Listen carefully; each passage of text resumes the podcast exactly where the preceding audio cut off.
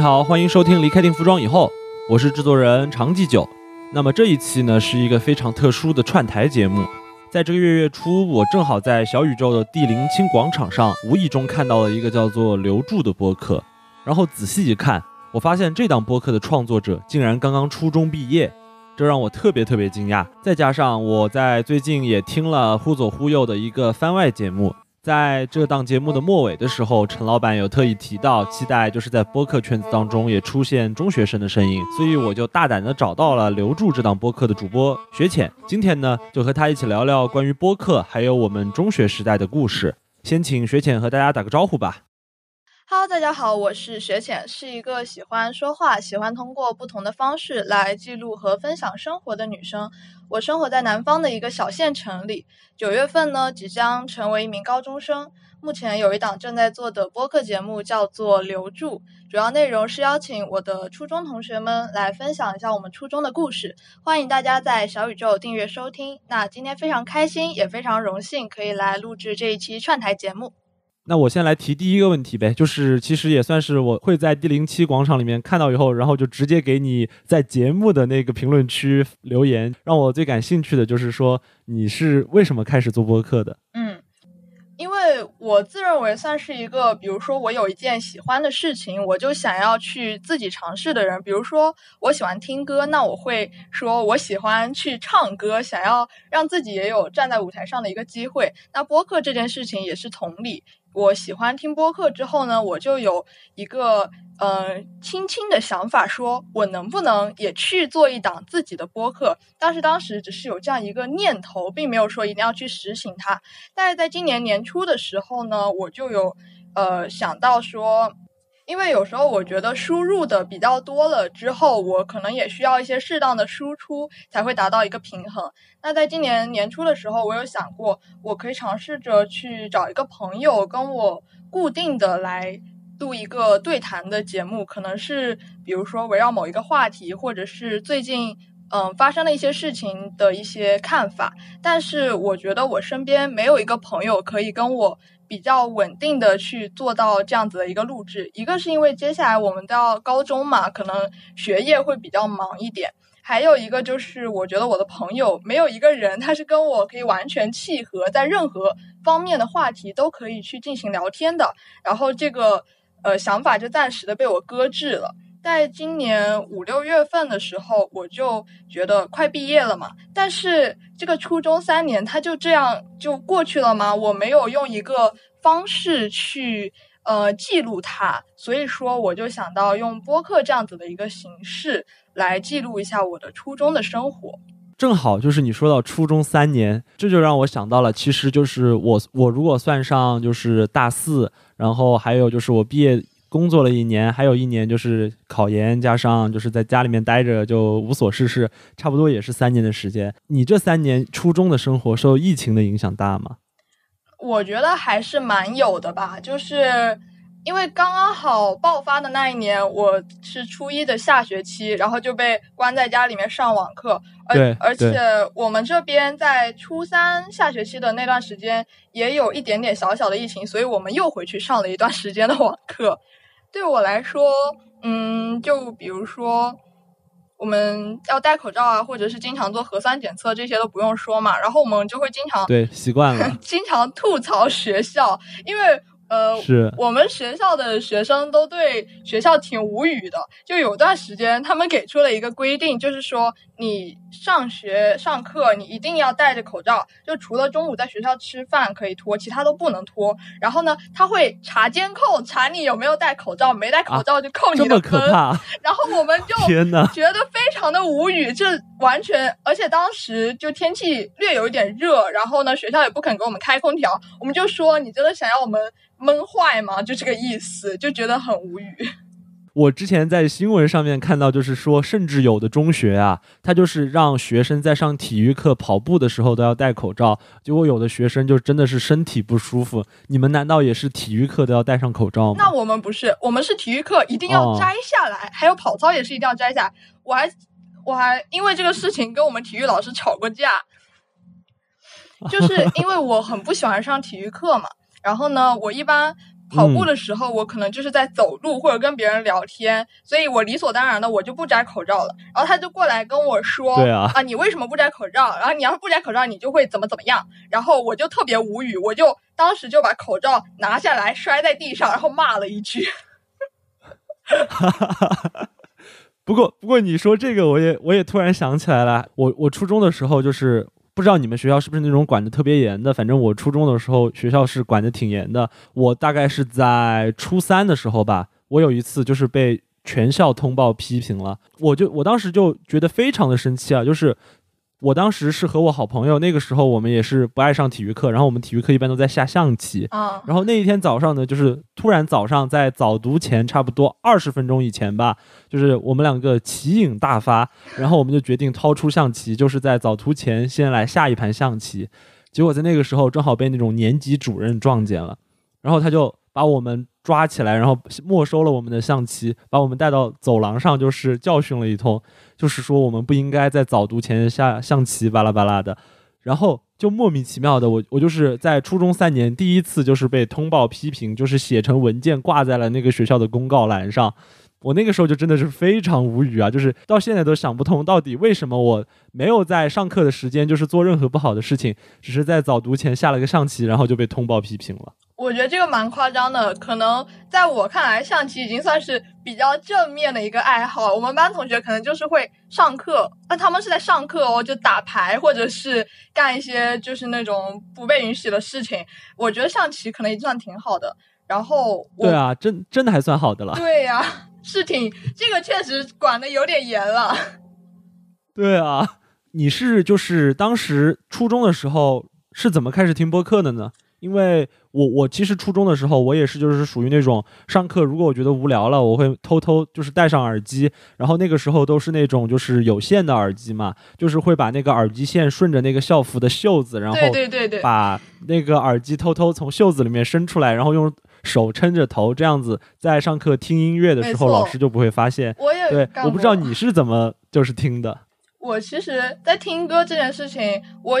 以前也是拿有线耳机，像你刚才一样的操作这样听歌。对。后来的话有了蓝牙耳机嘛，但是呢，有一些同学他留的是短发，然后他戴蓝牙耳机就刚好可以盖住，然后老师就看不到。是的，是的。我一般因为我绑了高马尾，然后我一般就会把头有一点点歪过来，让我的后面的头发垂下来挡住我的耳朵，就刚好不会被看到。但是在了后来，可能到。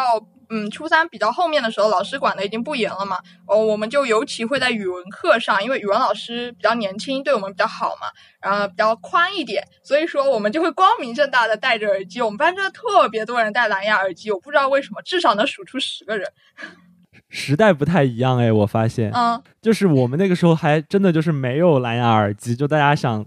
听音乐还是听啥，你都只能就是想尽各种办法，然后偷偷的把这个有线耳机插上。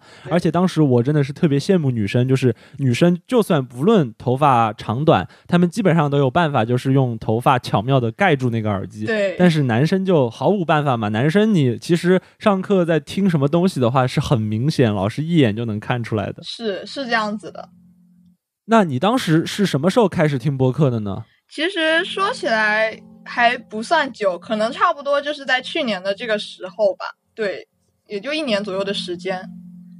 那去年这个时候是在家里吗？还是就是在学校开始的呀？是在家里。其实这个契机挺奇妙的，就是说，嗯，我一开始是蛮喜欢一个博主，然后呢，他开了一个播客嘛，然后我哦这样对。然后去年的暑假，我因为一些原因，所以就是经常在两地之间跑来跑去，所以会有很多要坐在车上的时间。那坐在车上，有时候听歌听多了，我也不知道该听什么歌了。然后我就看到说他有一个播客，那么我就去尝试一下这个比较新鲜的形式。我也是那个时候才知道了小宇宙这个 app。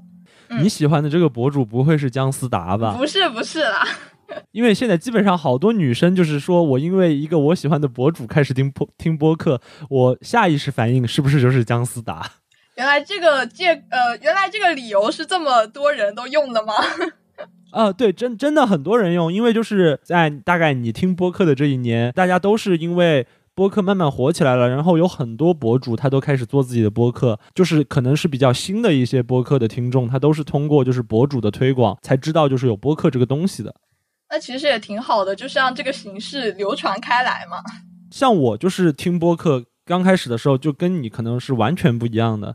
我是在上课的时候就是有播客知知道有播客这个东西的。嗯，这个真的也很奇妙。就是我也跟好多人讲过，我当时就是是在那个北欧交换，然后我们当时是在上课的时候，因为我就是学这个新闻传播的嘛。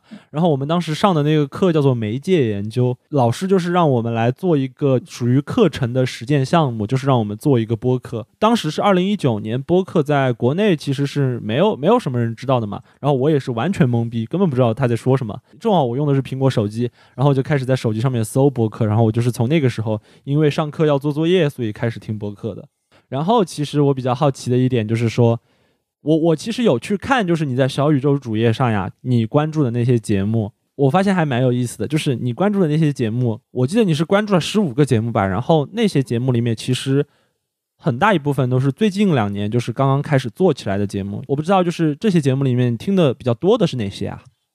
我自己听的最多的其实就是两室一厅，就是说我刚才说喜欢的那个博主他的播客嘛。哦，明白明白。对，然后还有听的听贤者时间，还有宇宙乘客都听的比较多一点。你你是就是属于那种就是经常就是要通过小宇宙的推荐，然后才找到就是自己喜欢的播客的吗？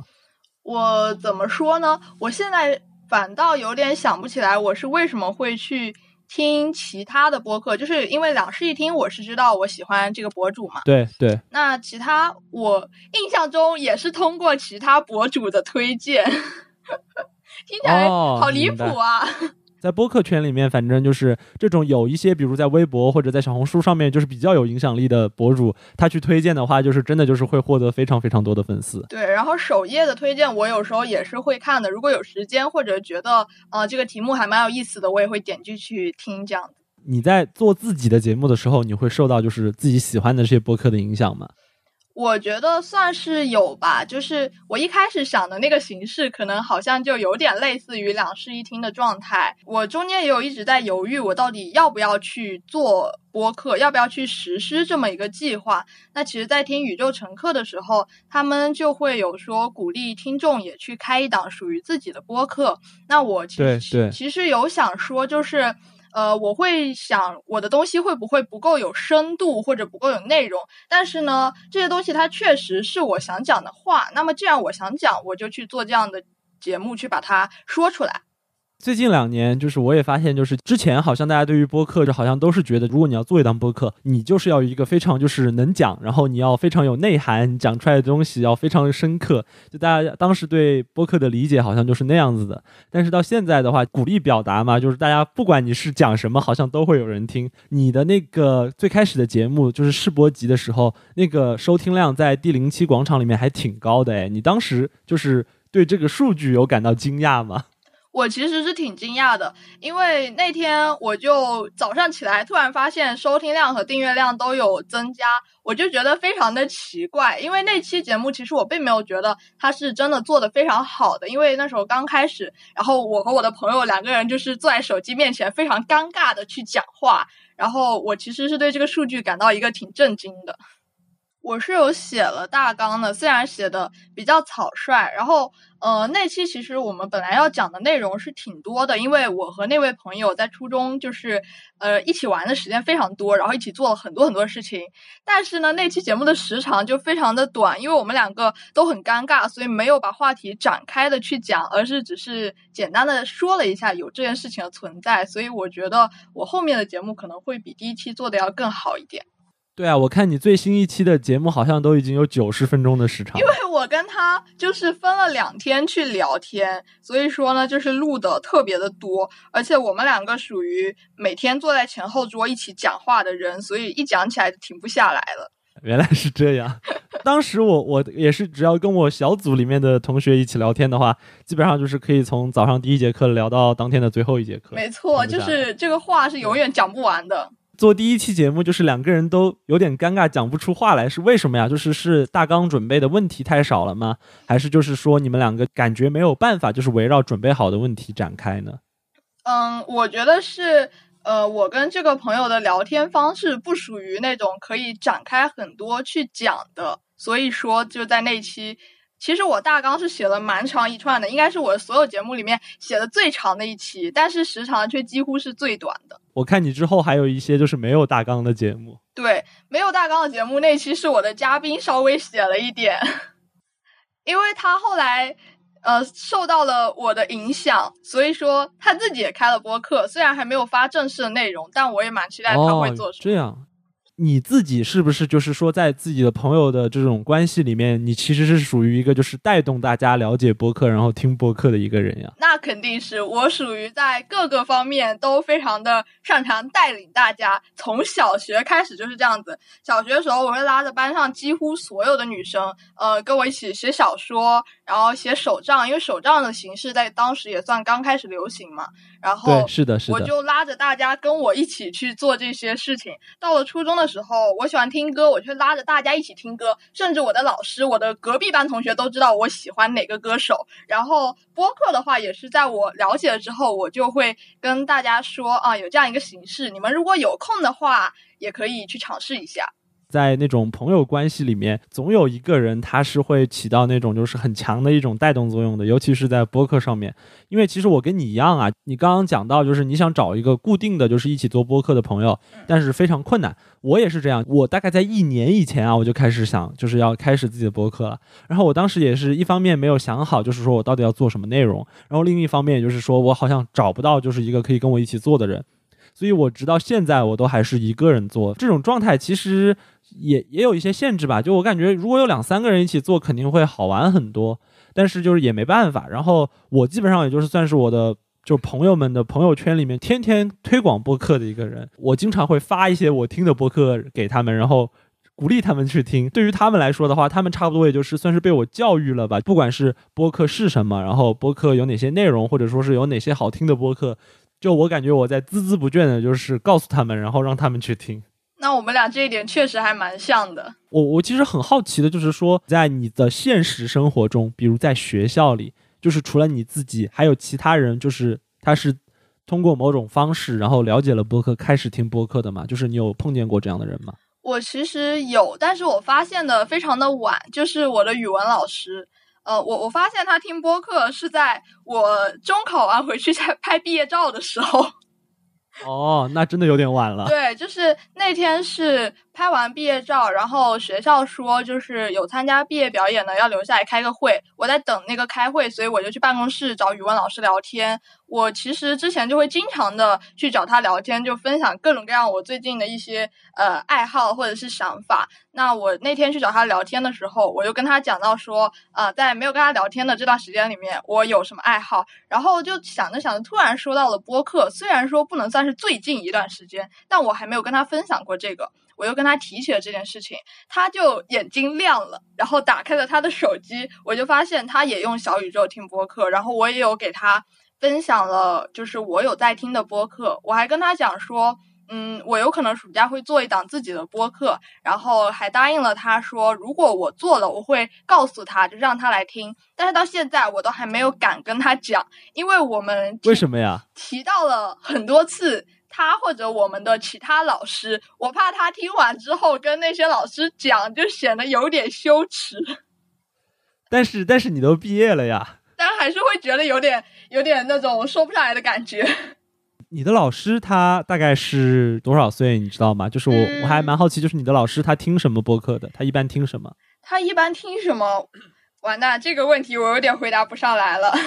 他大概是多少岁啊？他当老师多少多少年了呀？大概可能我觉得将近三十吧，应该大二十几这样。哦，天呐，那他那你的老师可能也就比我大了几岁。哦，是耶。对啊，突然发现这个问题。那你之前就是在学校的时候，因为你差不多也是去年这个时候开始听听播客。对。那之后不也就是开学了吗？还是说因为疫情你被困在家里了呀？我们是开学了，但是因为呃就是走读嘛，所以说还是可以在家里听播客。你你们在学校能用手机吗？不能，不能，什么都不能。偷偷用也不能吗？偷偷用，很多人用，但是如果被抓到就被没收。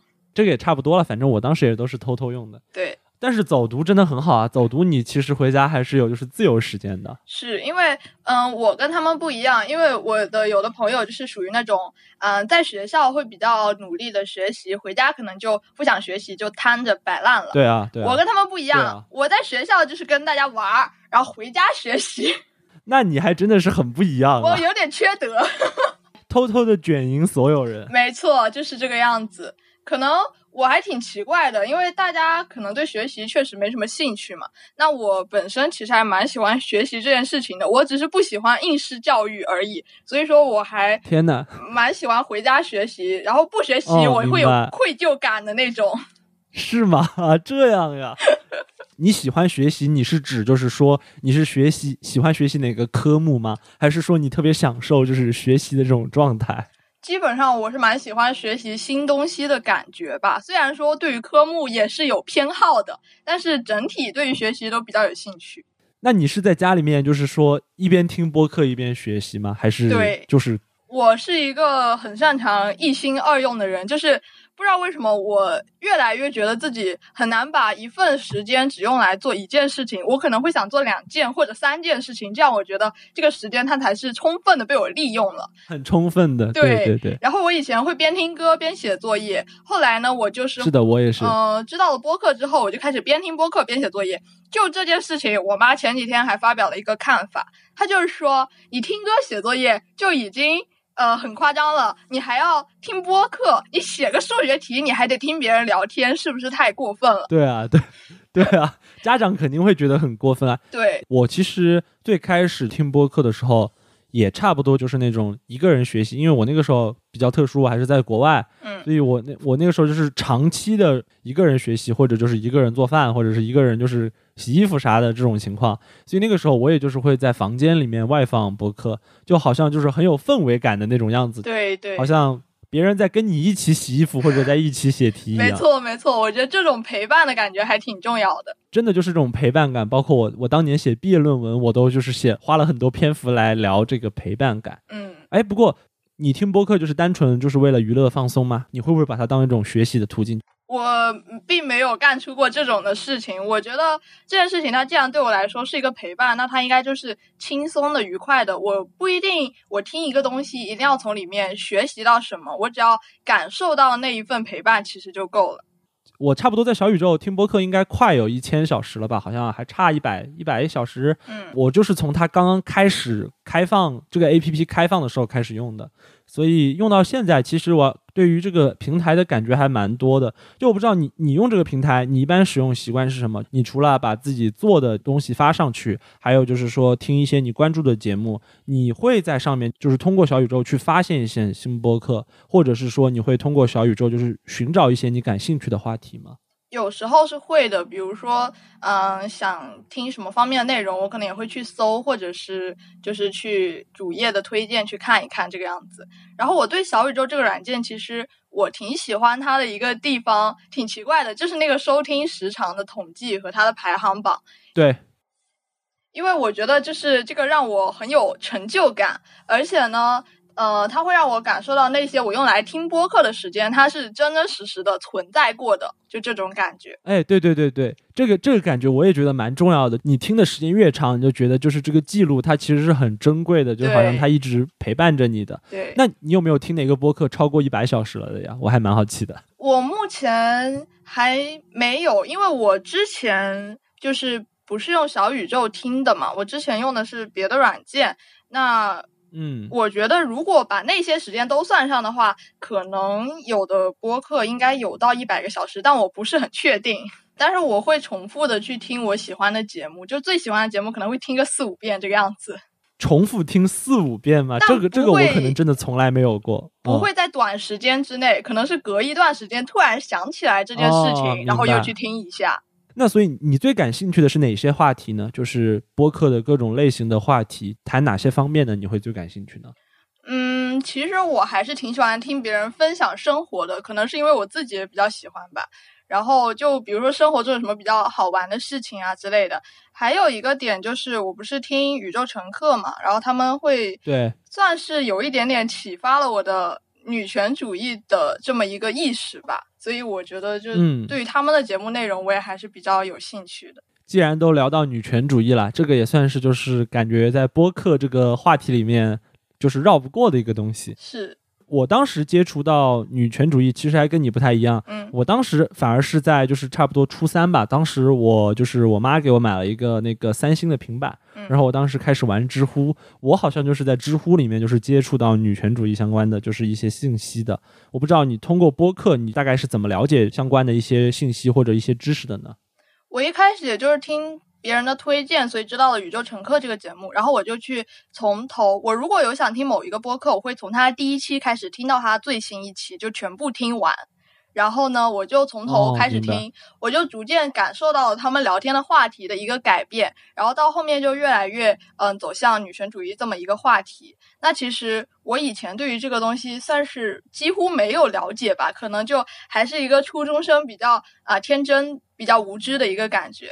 那在我知道之后，嗯我可能会感觉在生活中会更容易去意识到一些呃事情它存在的不合理性，然后也嗯、呃更容易的去感觉愤怒这种情绪的出现。虽然说有时候愤怒它蛮消耗一个人的精力的，但是可是的，可能适当的保持一些愤怒，我觉得是必要的吧。你有没有就是比较记忆比较深刻的一些例子，就是让你觉得好像日常生活中有一些不合理的东西，或者说让你感到愤怒的东西呢？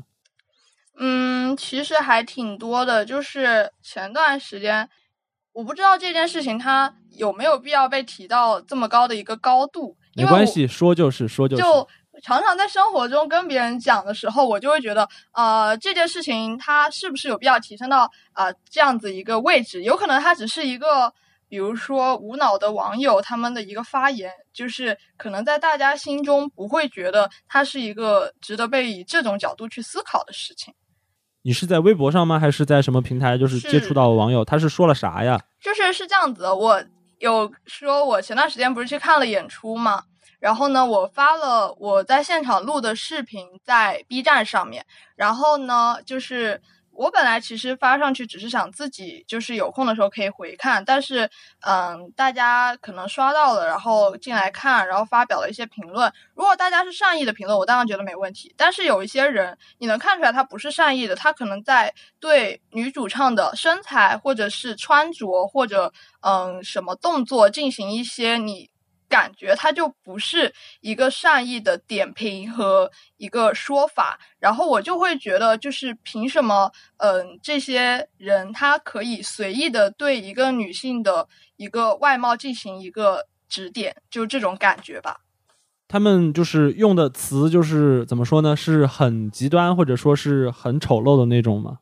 有一些词就是可能是比较呃批评的，或者是你听起来你就觉得他好像要做一些不太好的事情的词语，但是你又没有办法去跟他呃进行一些吵架。其实我不喜欢在网络上面吵架，所以我可能只能选择删除这条评论，然后把他举报拉黑。对对，我最多能做的只有这些，我没有更多可以去做的事情了。有时候就感觉纠缠到，就是可能跟这些人在网上就是对骂的话，其实也是一个完全没有很没有意义的事情。对，而且就是会真的会很消耗你的心性这种精力。对，就那几天我的心情就是呃非常的不好。然后呢，后来我是怎么走出来的呢？我就觉得啊，这些人就是反正他们讲自己的屁话，让他们讲吧，对吧？然后我就不不管他们就好了。这种事情其实真的就是在日常生活中还蛮常见的，真的嗯蛮常见的。对，你刚刚有提到 B 站，嗯我还蛮好奇，就是说你一般玩玩哪些 APP？就是比如小宇宙，比如 B 站，就是你还会玩哪些 APP 呢？我自己是用微博比较多的，就是一个是它对于我来说获取信息是比较方便的，还有有时候我会就是发表一些可能自己随意的脑子里面的一些想法，发在微博的是话的。嗯，我有互关的好友是非常非常少的，可能只有两三个。那他们都会比较、哦比较知道我在说什么。如果我发在，比如像现在初中生喜欢发 QQ 空间，如果我发在那里的话，就有很多同学会来问我你这句话什么意思，你也在说什么东西。我会觉得那样很累，我只是想表达我的一个看法。对，说真的，就是我我们那个时候初中生，那个时候应该是一几年？我想想，应该是一零年到一三年，对，一零年到一三年。我我那个时候上初中，那个时候我们也是用 QQ 的。然后我不知道为什么，就是很神奇啊，就是过了差不多十年了，大家就是在读中学的时代还是在用 QQ。对，其实这个软件还算是比较好用一点，我觉得。对啊，常青树啊。对。但是其实你你也会面对就是这种社交压力吧，有很多话你想直接说出来，但是你可能发在 QQ 空间会遭到一些误解或者一些不理解，所以你也觉得就是说在微博发出来其实是更自由的，对吗？是相对而言是这样子的，但是怎么说呢，在互联网上讲话总不是完全自由的，你总是会在讲一些话的时候，别人就看不到了。对，所以我有时候你有过这样的经历吗？在微博上或者在 B 站上？嗯，偶尔有吧，但是蛮少的。嗯，但是遇到这种事情的话，我可能就会选择呃，打开我的本子，把它写下来，或者是找一个朋友去跟他讲这件事情。但我发现我的有一些朋友，就比如像刚才那件事情，就用刚才那件事情，对我就是我当时在嗯空间有发过对于那件事情的一些想法，在微博也发了，但是好像别人都刷不到。然后呃，对。就是特别是微博那条，我可以看到那个阅读是零，然后呢，空间那条就是只有几个人看到了，我也不知道为什么。那应该是被限制流量了，你可能说的时候涉及到了一些关键词。对，然后嗯，我想没关系，你不让我讲话对吧？让我就去跟我的朋友分享。但是呢，我跟我的朋友讲完之后，有的朋友他理解我的意思，因为我没有讲的很明确，我希望就是想看一下我的朋友他能不能懂我的想法。但有的朋友他懂，有的朋友他就不懂我在愤怒什么。我就觉得呃，可能我跟他在这个方面没有办法进行聊天，我可能只跟他聊别的方面的事情了。被别人看不到，就是有时候可能是一些平台在限制你的流量，这个事情还蛮常见的。对，因为我最近有一个这样的情况，如果你看了我那个播客，你就知道我我最近找了一个就是我的校友，然后她是毕业了以后去做那个房产中介嘛，啊，我有就是她是做这样一个职业的女生。然后很有意思的事情就是，因为我平常也想就是想让更多人知道，就是我有做这个播客。所以我会在小红书上面去发这个笔记，看能不能利用小红书，就是涨一涨，就是订阅啊，让更多人听到这个故事啊。结果就是我专门发了一条小红书，就是去介绍我做的关房产经济这一个内容的这一期节目。然后我不知道是为什么呀，是不是我把就是什么上海租房，还有什么链家，然后就是什么房产经济。这种关键词我都带上了，然后我也反复的提到了，就是很多什么租房呀，然后也提到了一些钱相关的。我那一条笔记就是被限流限的一塌糊涂，观看量最少就是也有个两三百吧。结果我那一条笔记，它最后观看量没有超过一百，就很惨。对，有时候平台是这样子，而且有时候平台的热度也来的莫名其妙。就我就和我的朋友感叹，有时候发微博可能就是自己的一些疯批发言，但是呢，你会看到他那个呃浏览量，可能万一有个一两千，你心里就会开始害怕，就怎么这么多人看到我讲一些疯话？你 B 站的那个视频也是突然就是浏览量上去了，才会有冒出来这么多人的言论吗？对，因为有一条视频，它甚至就是有一万多、快两万的播放，我都觉得莫名其妙啊，有点莫名其妙。对。哎，那你玩小红书吗？嗯，我是不玩的，因为我发现好像现在有很多中学生在玩小红书，我还蛮惊讶的。我身边看到更多人在玩一些短视频平台，然后就是大家可能都比较喜欢吧，但我就不太喜欢，因为我觉得好像大家短视频看多了，就已经就是接受那些比较长的信息的能力就大大的减弱了。就拿我们都喜欢的播客和短视频来举例子，其实就是两个极端嘛。嗯，播客它真的是一个，就是你要听很长时间，那最长你可能有一个两个小时的节目可以听。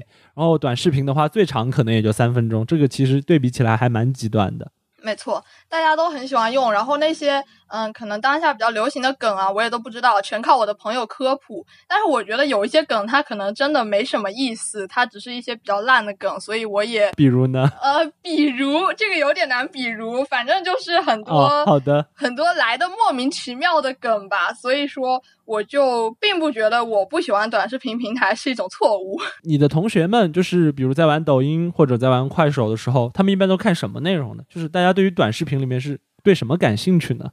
可能大家各有各的喜欢吧，有的人就看帅哥美女啊，或者是嗯，就各种比较搞笑的视频之类的吧。我觉得，但我也不是特别的了解。是感觉好像大家就是还是最容易被帅哥美女吸引吧？对，没错，我的朋友每天就是在那边发疯。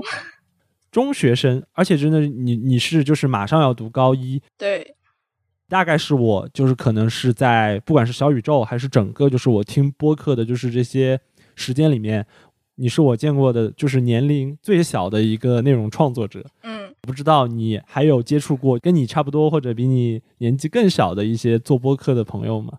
嗯，其实。没有吧？只有我刚才说，我有一个朋友说，他也就是开了播客，其他的就没有。对，他是被你带动的吧？对，因为我这个人可能就经常走在我的同一个年龄段的比较前面吧。然后我也不喜欢跟小孩子玩，我喜欢跟年纪比我大的人玩，因为我觉得就是甚至有一些跟我一样年龄的人，他们太幼稚了。那这个正好又涉及到一个话题。你大概是几岁开始就是上网，然后开始玩这些社交媒体的呀？我其实也不算很早，因为家里面管的比较严，我到现在都是没有属于自己的手机的。然后小学的时候，可能五六年级的时候才算真正的接触网络吧。以前虽然可能玩游戏之类的，但是我觉得那不算真正的接触网络的社交媒体。然后可能在六年级啊，那时候就开始追星，就知道了微博啊这些的。然后在初一，因为在家上网课，所以我有了更多接触电脑的时间，所以我才开始对啊对啊，才开始就是对于各种各样的网络，就是有更多的了解和去玩它这个样子。这个我还要讲一下我自己的事情了。嗯，我之前就是在猿辅导上班，我不知道你有没有听说过？我有知道。其实猿辅导它也就是做在线教育嘛，对。那么我就很好奇，根据你的了解啊，包括你自己，你你们一般就是那个时候上网课是一个什么样的状态？会很容易分心吗？就是一边上课一边玩其他的，会不会经常出现这种情况？对，就是据我所知，没有几个人在认真听课，也可能是因为我的好朋友里面没有那种很。正经、很正派的好学生吧，反正呢，没有正派的好学生，就是因为呃，有一些好学生，他是啊，非常的，你觉得他任何方面来看，他都是一个好学生。但像我和我的朋友，你顶多就是最多最多是成绩比较好一点。然后在其他方面的话，你就不会觉得我是一个好学生。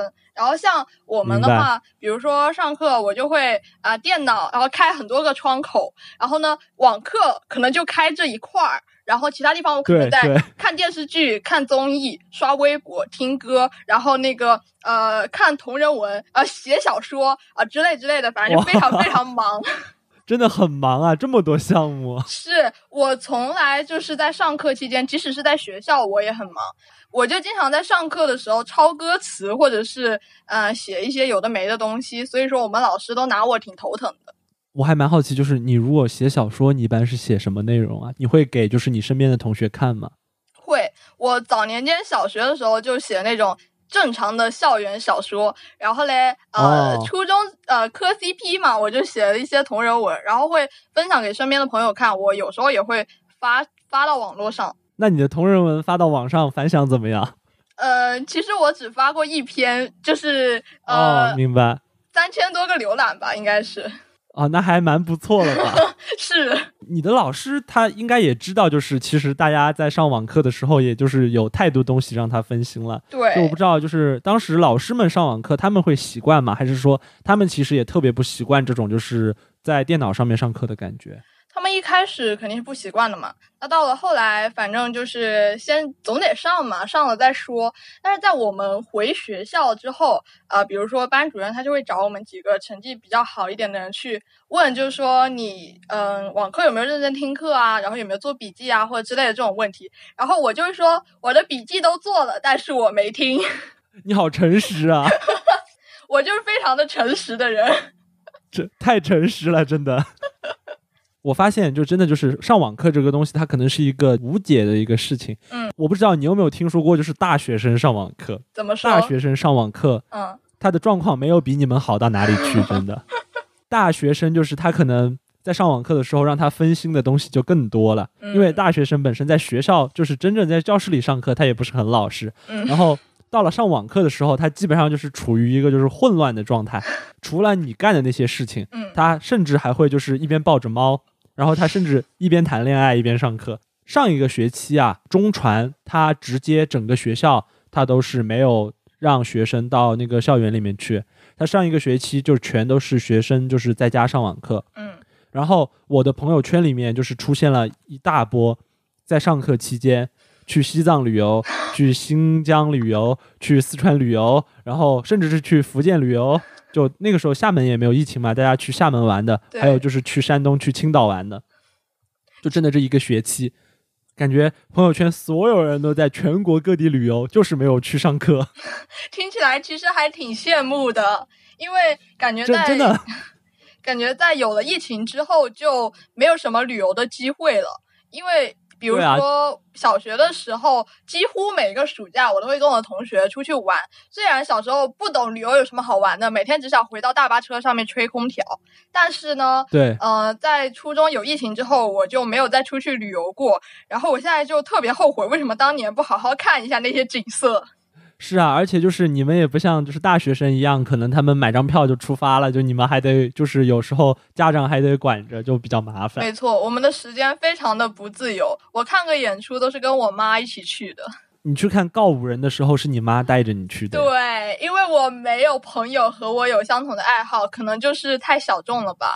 啊，告五人还小众吗？就是我觉得应该会有很多很多人喜欢，包括就是在就是大家在读书的时候，应该也会很喜欢告五人吧。但是他们只听过那么几首歌啊。那倒也是，大家都是因为短视频才会去听过很多乐队的那么一两首歌，他们并不是真正的了解乐队是什么，他们连乐队是什么都不知道。你看过乐队的夏天吗？看过呀，你的同学们看过吗？几乎没有。我还记得当年就初一的时候，呃，因为是六年级的暑假播的乐队的夏天嘛，然后初一的音乐对对课，老师就有稍微的提到了一句说：“你们有人看过乐队的夏天吗？”当时所有人一片沉寂，然后我就在那边疯狂点头。啊，那真的有点尴尬。对但是我我我还以为就是应该乐队的夏天，它的影响力就是应该会让就是很多在学校里面的人也都有听到。我也觉得，但是我就是到目前为止，我的初中完全没有发现过本来就喜欢乐队的人，有几个人他是被我拉跑的。然后还有一个关于月下挺有意思的事情是，我在那嗯年播出的时候的那个暑假，我去上了一个尤克里里的一个嗯课外班吧培。训班吗？对，啊然后呢，我就是在过去的时候，我就发现那个老师他在拿呃吉他弹，就是月下里面的一个改编版，然后我当时就非常惊喜。当时米未有很多录制都会拉中传的学生过去，我当年还参加了乐队的夏天的录制。真的吗？好羡慕啊！反正就是算是在中传读书的一大乐趣吧，就是经常有一些就是这种综艺节目、一些活动可以去参加。虽然就是也蛮累的吧，就是差不多会在那个录录制棚里面站八个小时，哇，免费看演出啊，就是这些乐队一人演一首歌，然后就是听那种嘉宾互动，真的还是蛮爽的。我开始狠狠羡慕了。其实我当年看月下是因为吴青峰才看的，没想到为我后来喜欢乐队埋下了一个伏笔。所以你现在喜欢哪些乐队？除了告五人？嗯，就是怎么说？说到乐队这个话题，我还常常会觉得，啊、怎么说呢？我如果跟别人说我喜欢告五人，我常常会心里想，我会不会被鄙视？因为我觉得有时候他们还蛮鄙视你喜欢比较网红的乐队的。然后我喜欢的乐队的话，除了告五人，还有呃旅行团，嗯，夏日入侵企划。然后还还嗯挺多，就是没有追的那么狠，因为我现在对于告五人就追的比较狠。然后还有因为喜欢吴青看峰，出来了。喜欢吴青峰，所以呃也喜欢苏打绿和于定密。现在大家对于就是这种怎么说呢，就是国内的乐队吧，嗯就是其实大家对于国内的乐队是越来越关注了。因为像我在大概初三和高一的时候，我们那个时候真的就是很很传统、很古老，就是我们会从国外那种可能几十年以前的摇滚乐队听起，反正就是真的都是一些很老的东西，当时听的。对，国外国内的乐队当、时还没有这么火。是就感觉现在国内会比较火一点。国外的虽然我就是略有耳闻，但是我很少去听，可能是我本身会比较少听外文的歌曲的原因。反正我们当时好像，就我当时英语也不好，你知道，我其实也听不懂他们唱什么，我也都是看歌词的翻译。但是我当时就基本上就听的全部都是英文歌，而且当时有很多就是那种高中生，他们是以听英文歌为荣，他们甚至会看不起那些听中文歌的人，真的有很多。原来还有这么一条鄙视链。当年的鄙视链真的就是这样子的，他们听怎么说呢？就是听英文的看不起听中文的，然后听中文的里面就是又有什么听摇滚的看不起听民谣的，反正就是有这样各种各样奇怪的一些鄙视链。对，是这样子的。我就觉得这种东西蛮莫名其妙的，就大家有自己喜欢的东西听就好了，为什么非要就是对别人进行一些点评？对，指手画脚的。没错，你跟你妈妈去看了，就是第一次，你第一次看现场去看了告五人，你的感觉怎么样？我简直是非常的开心，我觉得挺幸运的。我选择的第一场演出是看的告五人，我觉得整个呃体验都非常的完美，除了就是那个音响真的很响以外，你你是去的就是本地的 live house 吗？还是就是去了外地去看我告五人？我就是在本地看的，因为就是按道理如果没有疫情的话，我应该会幻想说，等我中考完，我就飞到哪里哪里去看音乐节，然后对对对对对对，但是就我害怕这个疫情，它又突然怎么怎么样，给我困在了哪里，所以说我就还是没有冒那个险。所以你在 live house 里面，就是你有站到很前面吗？就是、我站在第一排还是排说是站在哇，站在第一排啊！对我非常的狠，就是一定要站第一排。真的很，你是提前了很久很久去排队的吗？我找了代排，然后我我其实也是下午就到了。那你妈妈也跟你站在第一排吗？没错，但是呢，她就是觉得那个音响太响了，然后里面可能有点闷，所以她开场不到两分钟，她就跑到了最后面，然后留我一个人站在第一排。我自己去 live house，我都有点不敢站第一排了，真的那个音响太响了，就是对，感觉听听完两个小时，你出来以后耳朵都是就是很难受的感觉。是我真的觉得我是在挑战自己的极限，因为我是一个体育考试都没办法及格的人，我居然在第一排又蹦又跳，然后而且那天又是很早就出门，然后又待到了晚上，啊可能零点才能到家这个样子。你你们那儿告五人票好抢吗？哦，我记得你说说找了黄牛对吗？对我们大概八九个人都没有一个人抢到票，然后我是找了黄牛，但福州这边涨的不是特别高，就普遍涨了一百左右而已。啊，那那黄牛还算有良心吧？我觉得，我觉得他更有良心的一个点就是说，因为我们的第二场不是被举报，所以取消了嘛。然后黄牛居然他还把我加钱买的那个票，他把加的钱都退给了我。哎，告五人的票真的很难抢、啊，没你碰上这样的黄牛，怎么说呢？也算是幸运了。是，真的是有一些运气在的。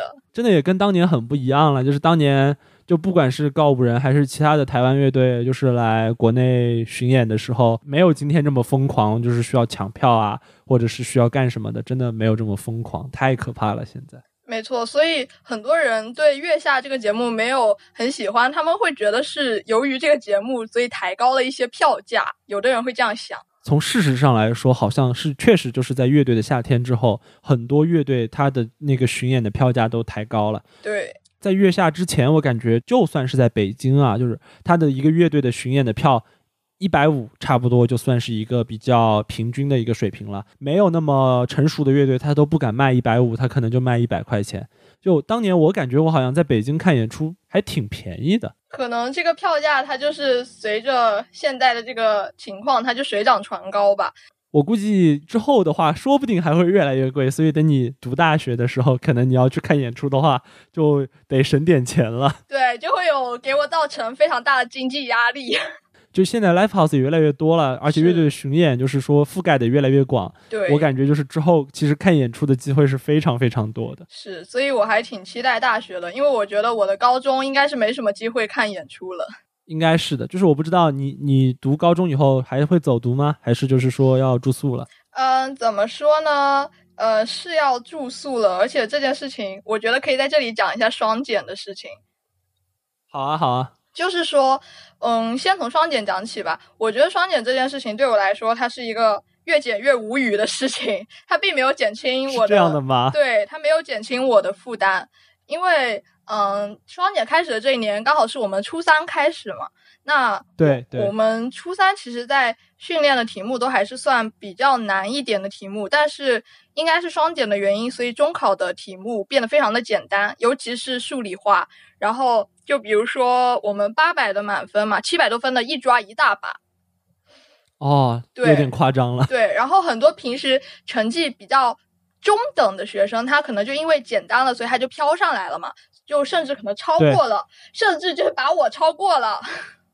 哦，那真的好生气。对，就其实就是没有没有优势了，对吧？对，是这样子的。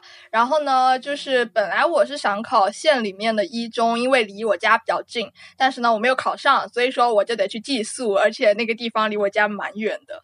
那之后每每个礼拜就是回家一次吗？还是说可能要每个月回家一次啊？基本上每周吧，应该是。那双减之后，就你们读高中周末的时候还要补课吗？嗯，这个补课应该说是它是合法的，但是呢，补不补也是看个人吧。这也正常。我初中的时候周六也都是在补课。你们其实也不准上培训班了。当地现在还有很多就是那种地下偷偷工作的，就是那种培训的老师吗？有的，而且就是价格比以前至少有在翻倍或者更多啊，还真是这样啊！因为我之前就是听一些可能就是从业者他们在聊这个事情，他们都说就是之前的培训老师他们在双减之前可能都是在就是培训机构里面收费相对来说比较合理，大家都负担得起。结果双减之后，这批老师都发家致富了，就是他们的价格全都是翻倍，然后 带学生根本带不过来。真的是这样子，然后我们就是深受其害。虽然说我已经算补课补的非常少的人，我从小到大其实没有补过多少的课，但我还是可以感受到这一点。就是现在补课都是要偷偷摸摸的，各种各样的奇怪的招数，然后呢，价格也是很贵。所以说有有时候也搞不清楚双减到底是减了什么东西。对，而且他这样子的话，你说把补课的价格提高了，那不就还是家里条件比较好的人更有机会去对啊得到这么一个对啊，就是这样的呀。反正就这个东西，感觉它的影响还挺令人想不到的。最后变成了就是价格越来越高了。是啊，虽然它的初心是好的，但是它却造成了对我们来说不是太好的效果。那你你之后就是去学校开始寄宿生活了，你会带手机去学校吗？嗯，因为我没有自己的手机，所以我不会带。但是我会带 MP 三啊，带带 MP 三，一下子又好复古啊！对，就是开始复古。现在还有 MP 三卖吗？我都不知道，就是现在 MP 三是什么样子了，我都好久没有用过了。有是肯定有，就是有的，比如说它有屏幕啊，或者之类的。然后虽然说学校也是不让带 MP 三的，但是我觉得这个违反的话，应该不会造成太严重的后果，所以我就选择而且应该 MP 三现在也不贵吧？我感觉就算被没收了，你可以再买一个新的。没错，是这样子，就不会心疼。对啊，对啊。那其实你之后就是可能能够听播客、听音乐，其实还是比较方便嘛。你反正把音乐下到 MP 三里面就是。是。但是听播客可能会比较麻烦了。对，可能就只能周末趁着时间稍微听一听。或者是说把一些播客单集下载下来，听起来也不错的感觉。就这个，这个应该是可以尝试一下的。对，我我当年也跟你一样，我当年也是在学校就是用 MP 三，因为当时当时最开始的时候是没有用手机的，我我当时用的是那种诺诺基亚的那种黑白的老人机，那个手机上面只能玩贪吃蛇的那种。然后我在网上买了那个 iPod，就是苹果的那种最早的那种很小很漂亮的一个 MP3，它是有一个夹子的嘛，我不知道你知不知道，就是它可以夹到衣服上的。这么高对，就是它也不贵，然后它可以夹在衣服上，就是有时候我会把它偷偷的夹在衣领里面，这样子别人就看不到它，就可以随时随地听歌。感觉很酷。其实说到复古这一点，我觉得现在很多学生也挺复古的，就他们也会带老人机。到学校，然后呢，就躲在底下玩什么贪吃蛇、俄罗斯方块，我 就很奇怪。没错，就跟你这么一聊，我就感觉好像就是，不管是初中还是高中，这个教育的这个体系，它一直没有发生过变化。就算是就是已经过去这么好几年了，好像大家过的生活，在这种体系下面过的生活，都还是差不多。对，其实大家在那个阶段差不多做的事情对啊，包括上课啊，还有干什么，其实也都差不多，无非就是你们受到的疫情的影响会多一点。对，你觉得就是疫情会有打乱，就是你的一些生活的规划，或者说破坏了你对于本来学学校生活的一些想象吗？应该是有一些的吧，但我觉得可能。嗯，我现在已经想不太起来，在没有疫情的时候，我会对我的校园生活做一个什么样的规划？因为刚刚好是覆盖了我的初中，所以我就是那个那段记忆可能已经丢失了。因为我记得你刚刚有说过，就是有那个毕业的表演，对吗？所以你在初三毕业的时候，你是所有的这些该有的都经历了，对吗？对我们基本上是都有的。其实我本来我们都有在担心，会不会因为这个毕业表。毕这个疫情，他不给我们办毕业的表演，因为之前我忘了是哪一次这种表演，也是因为疫情的原因就没有让我们办嘛。那非常幸运的是，他给了我们这个机会，然后也让我就是想唱了很久的歌，终于可以在台上唱给大家听。你唱了什么歌？我唱了《夏日入侵企划》的《回不去的夏天》，就一首非常毕业的。我知道这首歌，《夏日入侵企划》最近真的很火，很火。对啊，我觉得这还挺奇妙的。就比如说告五人以前也做过五月天的开场嘉宾啊，那时候也没有人认识他们。对啊，就是告五人之前也就是在一个非常小的圈子里面火，就是也没有像今天这样，好像每个人都知道他们了。因为我当时喜欢他们，就是挺机缘巧合的，随便听，然后就听到了他们的《爱在夏天》，然后我就就是。我不是很习惯去跟别人去推荐嘛，然后我就跟大家推荐这个乐队，然后大家纷纷表示听过，我就觉得很奇怪，原来大家都只听过《爱人错过》在当时。对对对，是这样的，我也很喜欢《爱在夏天》，尤其是它有几个版本还不一样。没错，我就很喜欢这种有各种各样不同的编曲的东西，我会特别害怕听到别人说。不能说害怕吧，反正就是比如说别人说我也喜欢听乐队，然后呢，我就不会问太多，我怕我问了太多的话，问到他不知道的东西会显得很尴尬，所以我就会基本上就跟他激动一下，然后就没有然后了。我我很明白你这种感受啊，就是真的是，我也经常遇到这种尴尬场合，别人可能只是一个怎么说呢，就是比较礼貌，他来跟你聊聊这个乐队的事情，他其实并不太懂。一旦你动了真感情，开始跟他聊这些东西，你就会发现他一脸茫然，他并不知道你在说什么，然后大家都变得非常尴尬。对我现在就会尽力避免这个尴尬。是的，是的，是的。聊到最后一个部分，其实还是回到播客来说。OK，就是我还蛮好奇，你对于自己的播客，你会不会有一些比较长远的规划，比如目标之类的？其实我这档算是快要完结了嘛，因为初中三年，它就这么多。嗯，但是我们其实只是挑了一些比较有高光时刻的一些片段去分享，但是那些嗯，它比较普通的、比较甚至是比较沮丧的日子，也是确实在我们的生命中去经历过的。所以我觉得这两播客它接下来虽然可能要完结了，但是它会带给我们的一个回忆和纪念意义还是会一直就是延续下去。那开学之后的话。可能会比较忙于学业，所以没有时间。但是我有在跟朋友策划着做一个播客，如果可以的话，我觉得我会尽量的去做，因为我还是希望可以多一个方式去分享我的。是的，其实我我如果要提一个小建议的话，不一定也要用那种手机录音嘛。其实现在网上买一个麦克风，就是它自带那种储存功能的，好像也有这样的麦克风。其实如果你在学校不方便用手机，你也可以考虑就是带一个录音机或者带一个麦克风。甚至是一支录音笔去学校，这样你就算在学校寄宿，你也可以利用业余时间来找朋友来聊一聊，然后把它录下来。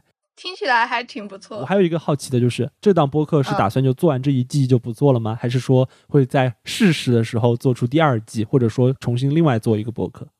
我应该是会另外做播客，这一档反正差不多就完结了吧。那第二季如果我能做出来的话，说不定等我高中毕业的时候可以尝试一下。那也可以尝试考虑一下。也不错啊，对，是播客这个一个媒介里面，其实很少有你这样子的，很单纯的就是来做一个这样子简单的记录的事情。从你本身的身份来说，其实也算是就是播客这个生态里面一个怎么说呢，一个比较新生的力量吧，真的是可以这样说。就说不定之后也会有越来越多，甚至就是可能他是在小学就开始做播客，我觉得说不定也会有这样的人出现。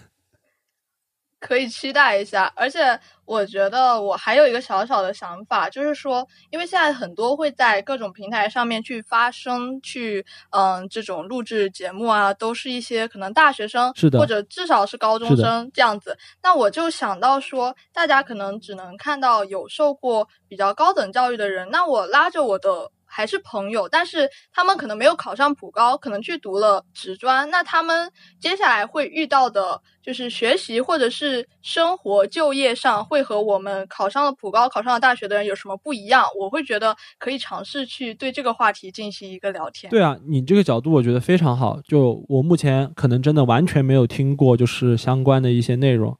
如果你做出来这样的东西，我觉得它一定是很有价值的。就其实播客它最重要的，也就是说每个人都能做，它没有门槛嘛。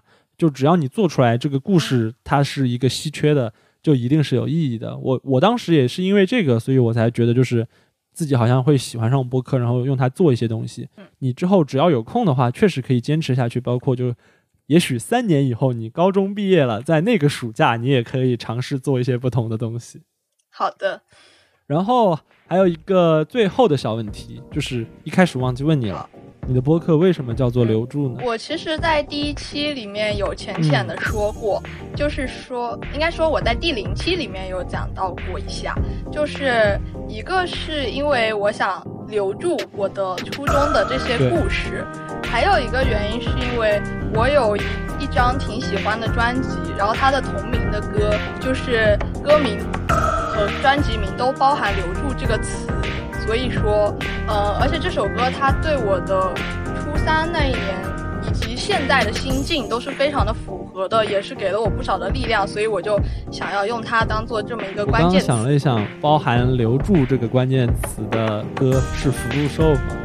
对，被我猜中了。果然我们听的歌差不多。是。感谢你收听本期节目，这里是离开定服装以后。本期节目的策划、录音还有剪辑全部都由我完成。大家有空可以去听听学浅和朋友们的初中生活故事。希望我们能够把生活中美好的东西都好好留住。目前你在国内各大平台都可以搜索到离开定服装以后。如果你喜欢本期节目，欢迎点赞、收藏、订阅、转发。如果你对于这档播客或者本期节目有任何意见，请通过 show notes 中附带的联系方式随时联系我。当然，我最希望有机会能够和你在评论区聊聊。再次感谢你的收听，再见。